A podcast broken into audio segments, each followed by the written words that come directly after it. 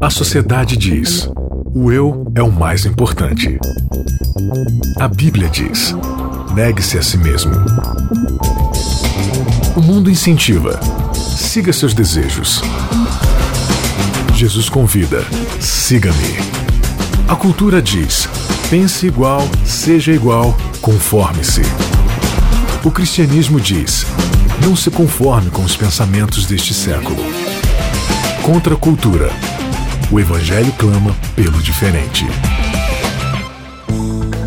Começando mais um Contra a Cultura, o Evangelho clama pelo diferente. Você que nos ouve através das ondas do rádio aqui na Rádio Novo Tempo, você que nos assiste aqui através do nosso canal também no Facebook ou no nosso blog novotempo.com/barra Contra a Cultura e a você que nos ouve aí é, através do podcast do Contra a Cultura, né? Você através do aplicativo aí, escutando a gente na sua corrida, escutando a gente no seu carro, deitado na sua cama, no seu sofá, tranquilo aí no final de semana ou durante a semana. Você que está no Brasil ou você que está fora do Brasil, muito obrigada pela sua companhia de sempre, pelo seu carinho aqui com o nosso programa Contra a Cultura, tá bom? E eu nunca estou só, nunca estou só. Jesus está comigo e Maiara Costa também. Tudo Amém. bem, Maiara? Tudo bem, Bia? Massa, que legal que você está aqui também.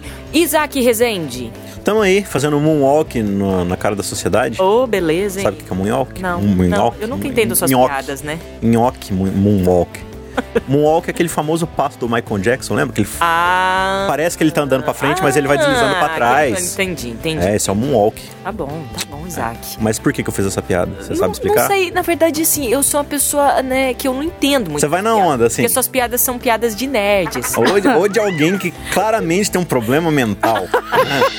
Agora, deixa eu perguntar, vocês estão de uniforme hoje, é isso? É que por mais que o evangelho clame pelo diferente, eu e o Isaac resolvemos. Ele também clama por iguais. unidade. Entendi. Boa, boa essa ligação aí, Isaac. Esse link foi muito massa. Ai, ai, falando louco. Ah, andando velozmente para trás. Entendeu a piada agora, Bianca? É Entendi. por causa do título. Aí Entendi. você pergunta, tá, mas o que, que o título tem a ver com Não, boa, boa. Esse passinho do Michael Jackson, É. mas não é velozmente, né? Mas ele anda para trás. Não, mas é, é no ritmo da dança. É, no ritmo. Andando velozmente para trás, nossa lição aí, ou nosso episódio de número 8. Número 8. De um- uma série de episódios aí, 14 episódios 14 dessa episódios. nossa série, né? Evangelho com E maiúsculo, né, Mayara Com Costa? E maiúsculo. Não tem nada de diminutivo. Não é evangelho, nem evangelho, evangelho com E maiúsculo. Evangelho com E maiúsculo. E maiúsculo. Começou. Começou. Daqui a pouco o Strudel está de volta. Você pode Tô observar sentindo aqui falta do Strudel. Esse aqui é o nosso guia de Strudel, né?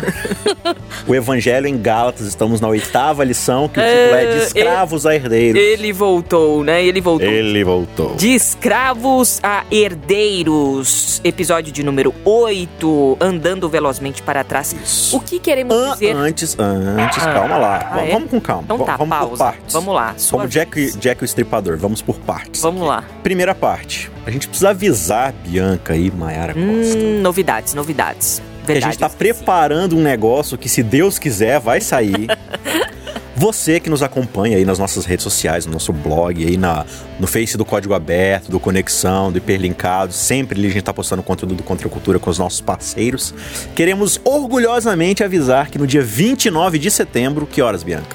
Às 8 horas da noite, Às 8 horas da noite, se Deus quiser. teremos o que, Mayara? Teremos uma live, é pra glorificar de pé. né? Opa! Eu recebo, recebo. Receba. Se você que tá aí em casa ouvindo agora a gente, recebe. Recebe em nome de Jesus.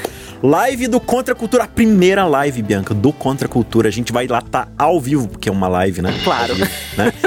Pra aí poder interagir com você que escuta a gente, que assiste a gente, você vai poder interagir na hora. A gente vai fazer ali um apanhadão, um resumão, um intensivo Responder perguntas, do dúvidas. livro de Gálatas dali, resumindo todos esses três meses que a gente passou aí. E você pode mandar sua dúvida, sua contribuição. A gente vai ler lá ao vivo, pode mandar abraço, pode mandar Então o que vai você ser quiser. um Pode mandar dinheiro, pode mandar. dinheiro. Ah, ótimo, com certeza. Será um pequeno grande grupo, então, nessa live, né? Pequeno, grande. Pra gente fazer um resumão do- de tudo que a gente estudou é, é, é, ao longo dessa temporada. Supletivo vai ser numa sexta-feira, né? Pra no Isso. outro dia, sabadão, a gente tá com as coisas na ponta da língua, tudo muito fresco ali pra gente discutir com os nossos amigos, né? Sábado vai ser o último sábado aí nas igrejas adventistas que vão estar estudando esta lição. Então você pode ir lá afiado já, ó, eu escutei lá no Contra a Cultura e tal. Inclusive eu participei, eu queria falar aqui também o que eu disse lá. E é isso aí, a gente vai estar conversando junto aí nessa. Então marca aí na Diversão. sua agenda, na minha já está anotada, da galera aqui 29 de também. setembro. 29 de setembro, às 8 horas da noite. Se tudo der errado, você fala com o Isaac que ele resolve, tá bom? Ou não, é, mas fica aí a dica, né? E aí, como é que eles podem acessar o link, né, o vídeo? Então, vai estar divulgando nas nossas redes oficiais, que é o quê? Hiperlinkados, Conexão. e código aberto. E Segue aqui lá na Rádio Novo. Tempo também. Com certeza, vai estar divulgando aí também. Então você fica atento que na hora vai aparecer lá pra você e aí participa com a gente. Pra você que nos assiste, quem tá participando aqui com a gente também é o Daniel, ele que tá mexendo e fazendo acontecer toda a parte de áudio aqui nesse episódio, o É. oitavo. É Isso isso, mesmo, aí? é É isso isso aí? mesmo. Ou você que tá fazendo áudio aí hoje, Dani? Não, é por culpa dele que minha voz sai feia. Ah, tá até ouvindo aí, parece. né? Não, não, não tem nada. O Dani não tem nada a ver com isso, né, Dani? É um Muito bem. nascimento. E segundo passo agora, rapidinho. Ô, Isaac, você tá falando Não, demais rapidinho hoje. aqui, ó. Eu Ah, quero indicar esse um livro aqui. Timothy Keller, Gálatas pra você. Um super livro aí pra você ter algumas reflexões muito legais aqui. E aprofundar aí o seu estudo na carta dos Gálatas. Pode ir, Bianca. Vai, vai com tudo agora. Vai com tudo. Minha- Chama nós. Minha vez. Você quer falar, Mayara Costa? Eu te dou espaço. Eu quero mandar um abraço. Mandar um abraço. Um abraço pra minha mãe. Um É, pra todos que nos ouvem, nos assistem, um abraço. Muito bom, legal. Vamos lá. Vamos dar start aqui, juntos. É, finalzinho do capítulo 3 de Gálatas. Pega aí a sua Bíblia. Todos estamos aqui com a Bíblia aberta para juntos estudarmos e lermos e expormos a palavra. Gálatas, finalzinho ali do, vers do capítulo 3 e vamos até o, o versículo 11 do capítulo 4. Quatro. Vamos lá então? 3:26. Leio aqui na minha Bíblia versão nova versão transformadora. Pois todos vocês são filhos de Deus por meio da fé em Jesus Cristo. Todos que foram unidos com Cristo no batismo se revestiram de Cristo. Não há mais judeu, nem gentil, escravo nem livre, homem nem mulher, pois todos vocês são um em Cristo Jesus. E agora que pertencem a Cristo, são verdadeiros filhos de Abraão, herdeiros dele, segundo a promessa de Deus. Capítulo 4. Portanto, pensem da seguinte forma: Enquanto não atingir a idade adequada, o herdeiro não estará numa posição muito melhor que a de um escravo, apesar de ser dono de todos os bens. Deve obedecer a seus tutores e administradores até a idade determinada por seu pai. O mesmo acontecia conosco. Éramos como crianças, éramos escravos dos princípios básicos desse mundo. Mas quando chegou o tempo certo, Deus enviou seu filho, nascido de uma mulher e sob a lei. Assim o fez para resgatar a nós que estávamos sob a lei, a fim de nos adotar como seus filhos. E porque nós somos filhos de Deus, Deus enviou aos nosso, ao nosso coração o espírito de seu filho, e por meio dele clamamos: Abba, Pai. Agora você já não é escravo, mas filho de Deus, e uma vez que é filho, Deus o tornou herdeiro dele. Antes de conhecerem a Deus, vocês eram escravos de supostos deuses que na verdade nem existem. Agora que conhecem a Deus, ou melhor, agora que Deus os conhece, por que desejam voltar atrás e tornar-se novamente escravos dos frágeis e inúteis princípios básicos desse mundo? Vocês insistem em guardar certos dias, meses, estações ou anos?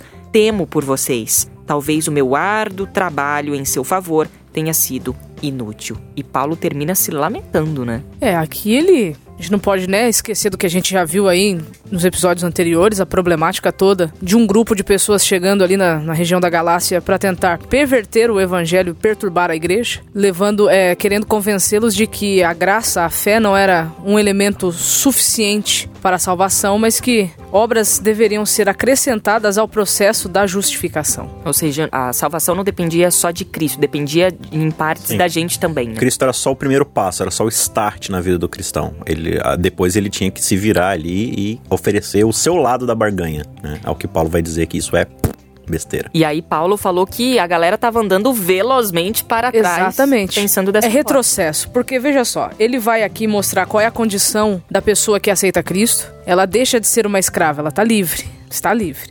E aí ele vai começar depois, mais pra frente, a traçar na prática o que é essa liberdade, que não é agora. Mas aqui ele vai falar para os Gálatas que se eles quiserem voltar a viver como escravos, eles vão voltar a ser o que eles eram antes de Deus os conhecer e antes deles conhecerem a Deus. Porque se nós estudarmos, eles eram pagãos.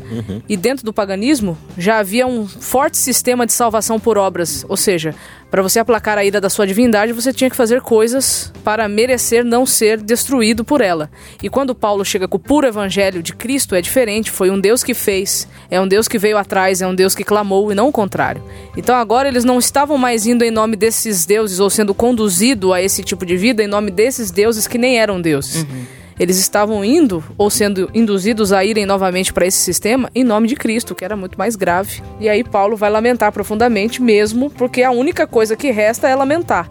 Você faz, faz, faz, faz e no final da conta nada, nada, nada e morre na praia. Né? Era isso que Paulo estava mais ou menos querendo dizer aqui. Precisamente. Vamos voltar então para o primeiro verso? Para poder construir todo esse raciocínio que Paulo está desenvolvendo? Inclusive, eu tenho dúvidas aqui em relação a esse lance da maioridade. Uhum. Antes, da, antes a gente era criança, depois a gente cresceu. O que, que Paulo está querendo dizer com isso aí, né? Sim, vamos, vamos lá que ele está construindo um raciocínio aqui. Antes da gente retomar o verso 26, é preciso lembrar, e se você está chegando aqui agora, volta aí nos episódios, escuta lá desde o primeiro. E tem um episódio especial, não sei se você lembra, você que está escutando desde sempre, que se chamava Treta Apostólica, uhum. que está lá no capítulo 2. O que, que aconteceu lá? Paulo brigou com Pedro por causa que Pedro estava fazendo acepção de pessoas. Ele não se considerava mais é, humilde o suficiente para se sentar com os gentios. Então, quando vinham os judeus, ele comia só com os judeus e separava os gentios. Chamou Pedro de hipócrita, né? Isso, porque para Paulo isso era uma clara quebra do evangelho. Por quê? Porque o evangelho não faz acepção de pessoas. O evangelho ele une todos em Cristo. E aqui ele vai dizer o seguinte: ele termina, né? No, a gente terminou no episódio anterior falando que nós não estamos mais subordinados ali ao tutor, ao aio, né? À lei, porque agora a gente vive pela fé. E aí no verso 26 ele vai dizer: Porque todos vocês são filhos de Deus mediante a fé em Cristo Jesus. Porque todos quantos fostes batizados em Cristo, de Cristo se revestiram. Claro, só uma, uma nota de rodapé aqui: Paulo não está falando agora que o batismo é o substituto da circuncisão, né? A gente não é salvo também pelo batismo. Né? O batismo Exatamente. não é. Não, eu sou batizado, então eu sou salvo. Não. Ou para ser salvo, preciso ser batizado. É, não é essa a ideia aqui. É a mesma ideia da circuncisão. É simplesmente um ato externo. Ele é uma demonstração pública, uma cerimônia daquilo que já está acontecendo dentro de mim por causa de Cristo. E o que, que o batismo significa? O batismo significa a morte do próprio eu, uhum. né? A gente até já fez um episódio um tempo atrás, né? Afogando o próprio eu, lembra? Corre lá, escuta para você aprender um pouco da ideia aí do batismo. Mas aqui o que, que ele está dizendo? Quando você é batizado, isso é uma cerimônia que denota que você está morrendo. Assim como Cristo foi sepultado, né?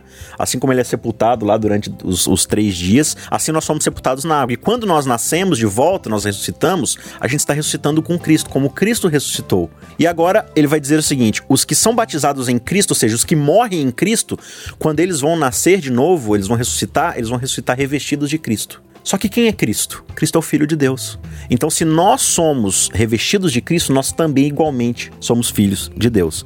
Então, a morte em Cristo e essa ressurreição, ela vai nos fazer ser novas criaturas, ou seja, sermos de Cristo. E Cristo é Filho de Deus. Isso é interessante porque inconscientemente, às vezes a gente solta algumas frases do tipo: Não, eu sou uma serva de Deus, não, eu sou um servo de Deus. Uhum. Não tem nada errado em, Sim, em relação é, a isso. É mas expressão. pra gente poder pensar um pouco mais em relação a essa frase, nós não, não somos servos de Deus, nós somos filhos de Deus. Eu acredito que pelo contexto. Isso muda tudo. Né? Sim, né? pelo contexto do que Paulo está dizendo aqui, só é válido para nós sermos servos se primeiro a gente ser filho. Uhum. Porque se eu for só servo por servo, aí eu corro o risco Isso. de estar tá querendo me relacionar com um Deus como se ele fosse um senhor irado. Uhum. E outra, o próprio Cristo falou: não vir para ser servido, eu vim, eu vim para servir. É, pensa comigo aqui na ideia de um, de um pai daquela época, né? É, vamos dizer que o pai lá era um grande fazendeiro que tinha várias terras, vários hectares ali de, de animais e de plantações. Ele tinha seus escravos e ele tinha o um filho, né? Uhum. Os, os servos ali.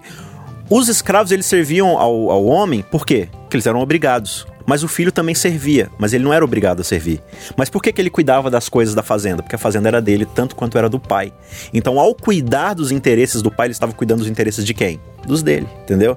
Então, essa que é a ideia. Quando nós aceitamos a submissão a Deus, é, o relacionamento ele vai ser parecido com o de um escravo, mas é completamente diferente, porque agora a gente está tratando dos interesses em comum. Então por que, que eu obedeço as coisas de Deus? Porque são interesses mútuos que eu tenho com Ele. Porque o reino de Deus, onde esses valores são exercidos, é o reino que pertence a mim também.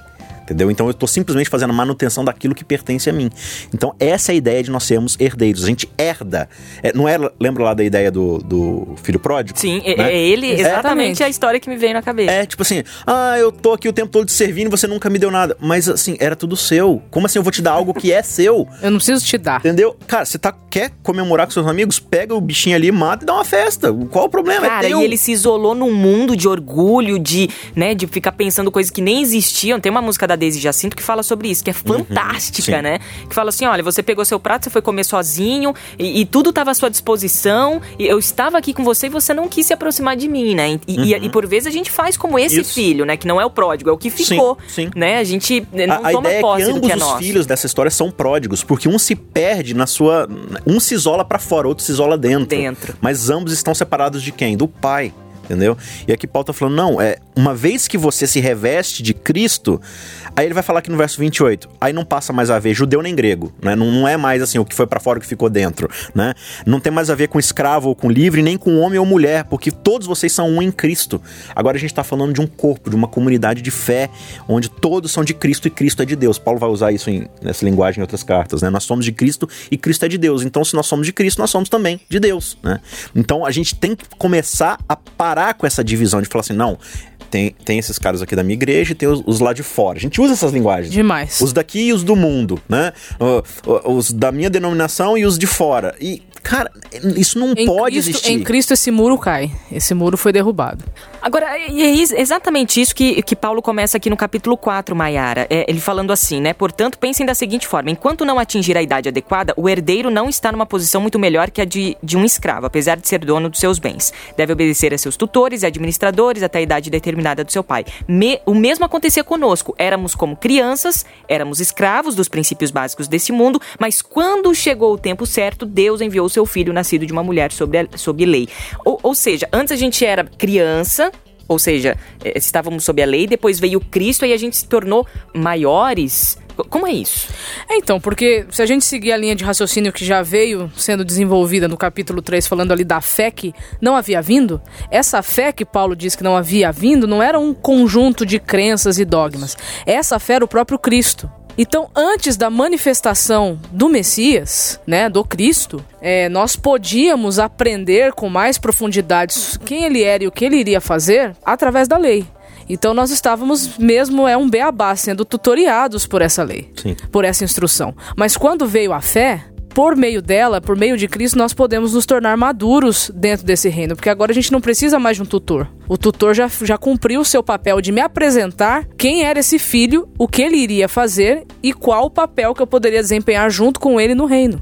Nossa, a vinda de Cristo tá me passando aqui na cabeça, né? Foi a manifestação máxima de clareza uhum. do trono de Deus, né? Olha, eu, eu, joguei uma é, leis, aí veio os dez, uma promessa, aí não, a gente não entendeu, aí veio as leis, né? Escritas mesmo pelo próprio dedo de Deus. A gente foi lá e não entendeu nada. Veio o próprio Cristo falando então, assim: olha, é isso. O, o negócio é tão fantástico, porque assim, é, é Deus é, é um pedagogo comunicador por excelência.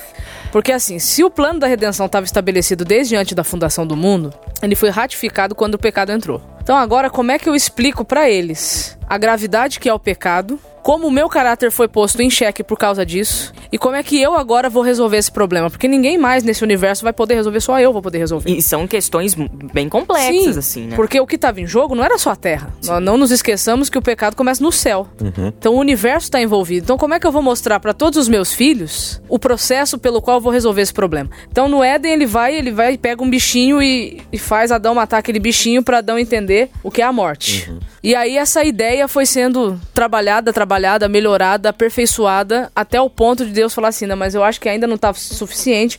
Eu vou, eu vou, vou acampar no meio do meu povo para o meu povo entender o que é a gravidade do problema. E passa o tempo, passa, não, mas acho que ainda não é suficiente, eu vou ter que readaptar a minha lei, que é amor, para eles poderem entender o que é amor, o que é amar, o que é ser amor. Uhum. E passa mais o tempo ainda, mas ainda não é o suficiente, eu vou ter que ir lá, não vai ter jeito.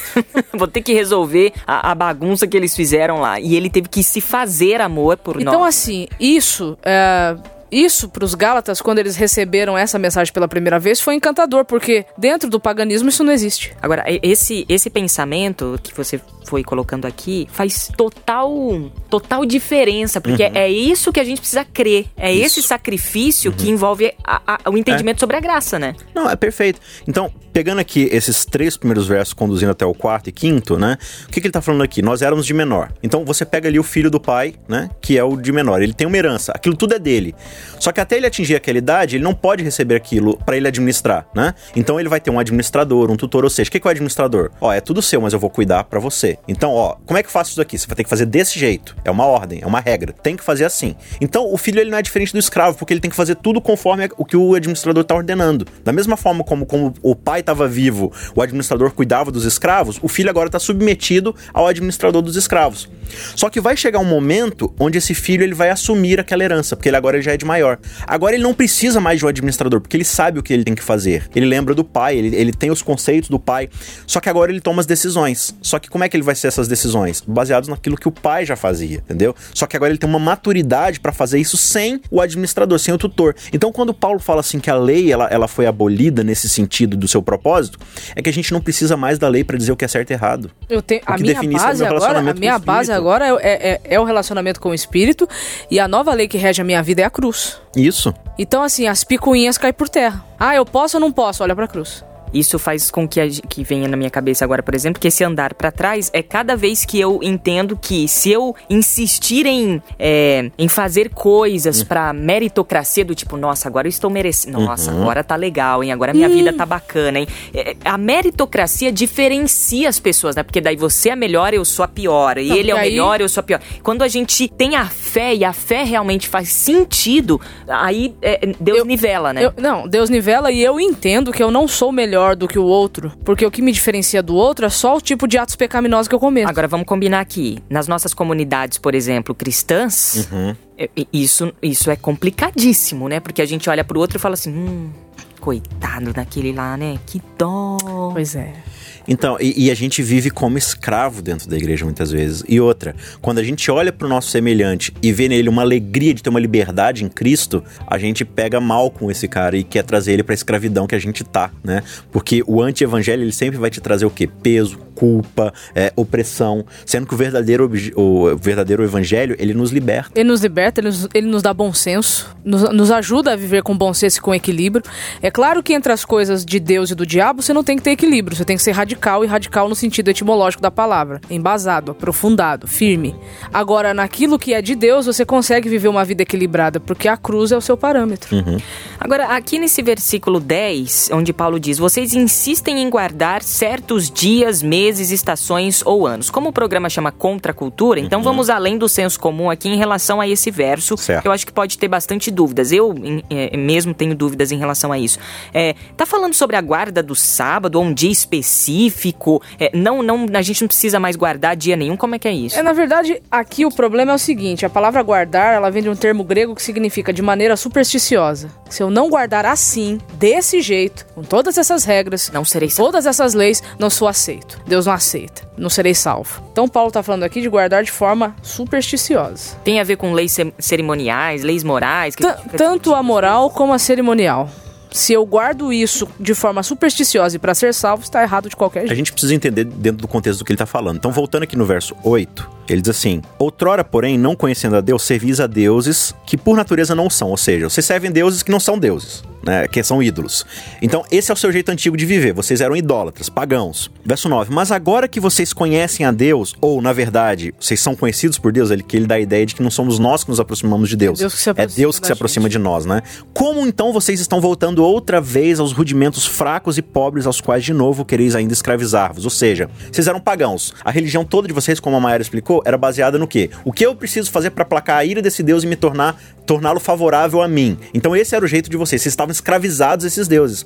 Aí ele vai dizer assim: agora que vocês conheceram a Deus e descobriram que o evangelho roda num outro sistema operacional, que é ele faz o favor por você e você vive de acordo com aquilo que ele já pensa de você, por que, que agora então vocês estão tentando voltar aos antigos rudimentos, né? Só que os antigos rudimentos que ele está falando aqui não é mais o paganismo da religião deles, é a religião judaica, de um cristianismo miscigenado que eles estão vivendo aqui, ou seja, e aí ele vai falar, tentar guardar um dia de festa porque esse dia vai fazer com que Deus olhe para você favoravelmente. Então tinha lá o, a festa das colheitas, né? Não, eu tenho que fazer a festa das colheitas para Deus poder fazer crescer a colheita de novo, né? Não, eu preciso devolver o meu dízimo lá na igreja e as minhas ofertas, porque senão Deus vai mandar o gafanhoto devorador e eu não vou ter mais dinheiro, né? Então eu preciso devolver o meu dízimo, senão Deus não vai me abençoar mais. Superstição. Isso é superstição. Quem faz isso é pagão. Então ele tá falando assim, sabe os princípios? Não importa se o sábado é o sábado do quarto mandamento ou se é um sábado cerimonial de uma festa. Se você tá tentando fazer isso para placar a ira divina e não ser mandado pro inferno ou para Deus te abençoar de alguma forma, o nome disso é paganismo, ou seja, você está se tornando escravo, você está andando velozmente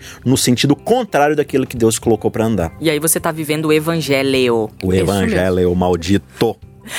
Olha, gente, para fechar esse nosso episódio, que a gente quer que você entenda e resumindo tudo que a gente colocou aqui nesse oitavo episódio, é que se de fato nós estivermos fazendo coisas para merecer algo, ou entendendo que se eu fizer algo, é, eu vou merecer a graça, ou vou me salvar, e, e essas coisas dependem de mim, ou pelo menos uma ajudinha minha nesse processo, nós realmente estamos andando velozmente para trás e nos tornando escravos, ou uhum. vivendo em escravidão é, infelizmente. Escravos pagãos. Escravos pagãos. A Bíblia diz que houve um momento, uma plenitude de tempo, né? Que Cristo veio. Não veio nem com adiantamento, nem com atraso.